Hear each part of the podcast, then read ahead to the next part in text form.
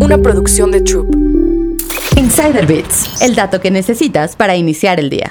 Lo que hasta la semana pasada era uno de los bancos predilectos por las startups con operación en Estados Unidos, actualmente es un enorme foco rojo que levanta temores de un efecto dominó entre los bancos. Nos referimos al Silicon Valley Bank o SVB. SVB es un banco con sede en Santa Clara que presta dinero y recibe depósitos de startups de Silicon Valley. Proporcionó financiamiento al 44% de todas las empresas tecnológicas y atención médica respaldadas por el capital de riesgo que cotizaron en la bolsa el año pasado, según su sitio web. El 10 de marzo, este banco enfocado en tecnología fue cerrado por los reguladores y quedó bajo el control de la Corporación Federal de Seguros de Depósitos estadounidense. Muchos de sus clientes, desde emprendedores hasta capitalistas de riesgo, intentaron sacar su dinero. Las acciones se desplomaron y el caos se desató. La rapidez con la que todo ocurrió fue sorprendente y nos hizo preguntarnos, ¿cómo llegamos a este punto? Lo cierto es que no pasó de un momento a otro y que varios factores intervinieron, pero principalmente se debió a la agresiva alza de tasas de la Fed. Para empezar, entre finales de 2019 y el primer trimestre de 2022, los saldos de depósitos de SBB prácticamente se triplicaron, impulsados por el auge en la financiación de capital de riesgo. Estos fueron los años marcados por la pandemia, en los que muchas startups nacieron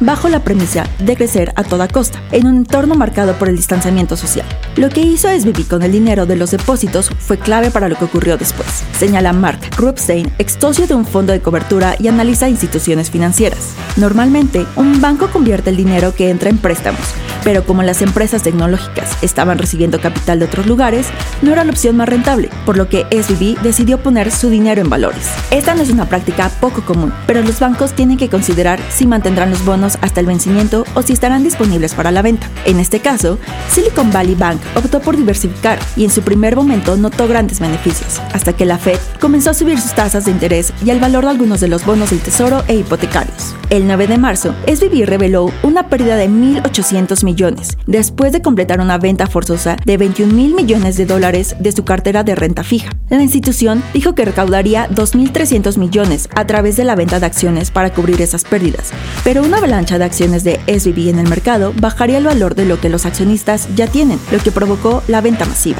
La situación de este banco ha generado preocupación porque puede provocar un riesgo sistemático entre la banca estadounidense. Por ello, el gobierno decidió tomar cartas en el asunto para evitar que se contagien otras instituciones. Sin embargo, en un entorno económico tan complejo como el actual, nada está dicho todavía.